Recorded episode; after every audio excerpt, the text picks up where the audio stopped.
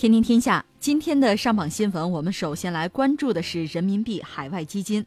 中国人民银行网站四月二十四号刊发文章称，二零一七年五月，习近平主席在首届“一带一路”国际合作高峰论坛开幕式上对外宣布，鼓励金融机构开展人民币海外基金业务。两年来，人民币海外基金业务规模已经突破三千亿元人民币，在为“一带一路”建设提供资金支持的同时，为推动人民币国际化和中资企业产品和服务走出去发挥了重要作用。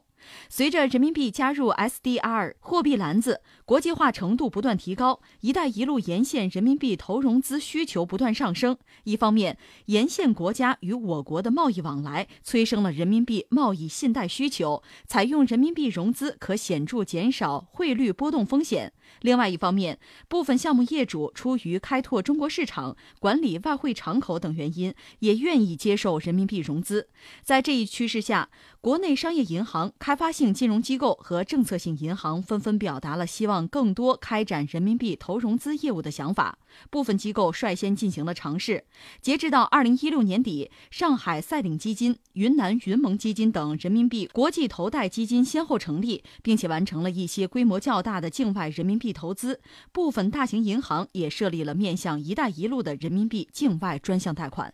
呃，你提到“一带一路”，其实我们这个话题，与其说人民币的国际化问题，倒不如说谈谈“一带一路”，因为正好。呃，你刚才讲到的是第一次的峰会，那现在第二次峰会正好又开始了，呃，这确实是让我们非常关注，也让整个世界非常关注的事情。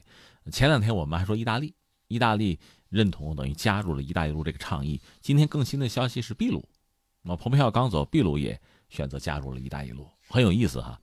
那你刚才谈到人民币、人民币的国际化这类的问题，这个一直是我们在推动的一个进程。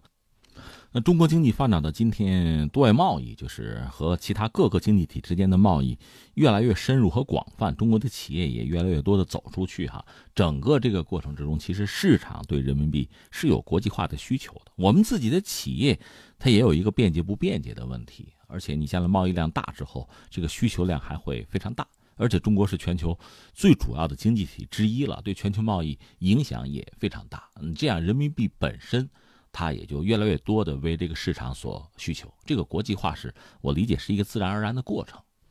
只不过这个过程我想还是应该循序渐进啊。说到底，它应该是水到渠成的，应该是考虑到各种各样的因素，包括安全的因素，既不要对全球现有的体系产生什么冲击，同时也不要冲击到我们国内。其实我理解它和“一带一路”的这个关系呢，真是一个相辅相成的关系。人民币的国际化肯定是助推。“一带一路”的这个建设，翻回来呢，“一带一路”整个这个倡议有在全世界范围内更多的呼应之后呢，对人民币的国际化当然也是一个促进，是这么一个状况。呃，先说两句“一带一路”哈，“一带一路”大家还记得吧？应该是追到二零一三年，它有两个重要的时间节点，一个是在二零一三年的九月七号，当时是习近平呢在哈萨克斯坦。嗯，你看现在很多国家元首出国出访。会在大学里做演讲。他在那个纳扎尔巴耶夫大学里，他做演讲的时候就提到要共同建设丝绸之路经济带，这是一带一路提出来，就是一提出来就是一个倡议哈，这么一个东西。然后很快在十月三号呢，他在印尼又有一个演讲，他那个演讲是在国会发表的，印尼的国会，他讲的就是要携手要建设中国和东盟命运共同体。在这个演讲里，他也谈到了要共同建设二十一世纪海上丝绸之路。到这儿了，你看丝绸之路和海上丝绸之路，这就提出来了。丝绸之路也好，海上丝绸之路也好，以前我们在节目里聊过，那实际上是古代的历史上的一个一个概念和人们的实践，而且在那个时候，中国也做了，就对全世界的经贸啊、文化、人员的交流往来做了重大的贡献。那现在我们又重提这个丝绸之路和海上丝绸之路，我们讲“一带一路”，这个显然不是简单的对原来历史上那个东西的一个叫复兴啊、升级啊，显然不是那么简单。我们现在这个倡议应该说它的就是内涵更加丰富，我个人理解更深刻也更立体，它会涉及到这个世界上相当多的国家和地区。如果愿意的话，在全球范围内，如果大家都有兴趣、都呼应、都参与的话，也未尝不可。它不像以前的这个丝绸之路或者海上丝绸之路，它因为这个地理上的因素和当时人们这个能力上的因素，它相对是就是一个带，就是一个路，是有局限的。那现在我们理解，在全球化背景下讲丝绸之路，讲海上丝绸之路，它有就是更大的包容性。嗯，那我理解，其实大家如果有兴趣，如果对“一带一路”这个倡议哈认同的话，都是可以加入进来的。因为整个这个“一带一路”的原则就是共商、共建和共享。对，其实说到“一带一路”呢，四月二十五号到二十七号，第二届“一带一路”国际合作高峰论坛将在北京举行，这也是咱们中国今年最重要的主场外交活动了。嗯，呃，前段时间有一个中国发展高层论坛二零一九年会，在这个年会上呢。有一个专家叫李阳，他是社科院的学部委员，也是国家金融和发展实验室的理事长。李阳有一个演讲，这个演讲我觉得挺有意思。我看了看，他是把“一带一路”这个倡议和什么联系起来了？和这个全球化、和去全球化、和目前的这么一个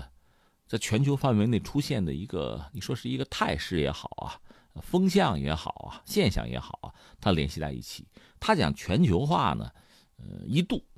在全球范围内啊，确实风起云涌。但是他把全球化界定是什么呢？所谓全球化，他认为本质就是发达国家、发达的经济体把自己国内的机制啊、体制啊、什么规则、意识形态啊，包括文化上的这些东西，在全球范围内推广。这会带来一个什么样的结果呢？就是就是撕裂，就是这个世界越来越分成，就等级分化，发达的、不发达的，东方的、西方的，出现这么一个状况。还有很多就是经济体吧。被边缘化了，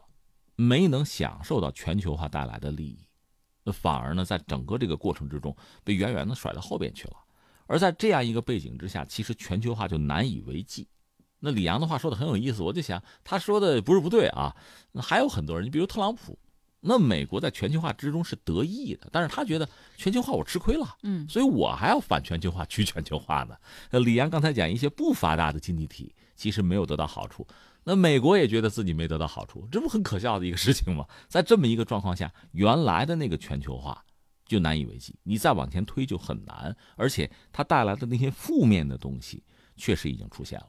这是李阳先生对全球化他的一个界定啊，这个我觉得仁者见仁，智者见智，但是他这个逻辑说得通。那在这个背景之下，中国提出来的这个“一带一路”，嗯，那确实是一个全球治理的药方，是一个建议，就是你这个事情做不下去的时候，你看看。大家有什么主意没有？我给你们出个主意，你看行不行？就是这么一个状态。之前我们在节目里也聊过，就是我们对于呃全球治理也好，包括在古代我们对于天下的理解和认识，包括我们处理一些那个时代的国际事务也好，我们的思维方式、我们的路数，我们往往是通过和平的交流的贸易的方式，而不是战争的方式。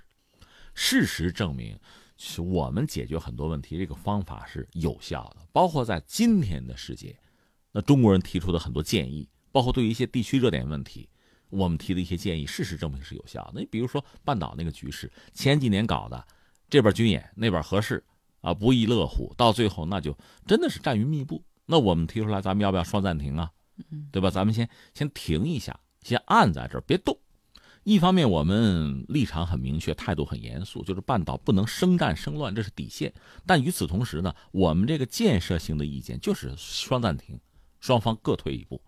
事实上也就是这么做了。嗯，你说平常冬奥也好，有这么一个机会也好，那就停下来了，那双方就有谈的可能性。包括这个金特会搞了两场，第二场你可以说是不欢而散，毕竟谈了没打起来，对吧？没有现场口诛笔伐，没有恶语相加，也还好。那你想想，是不是中国人处理问题的智慧？我也注意到当时一些日本、韩国的媒体在那念叨，就说：“那你。”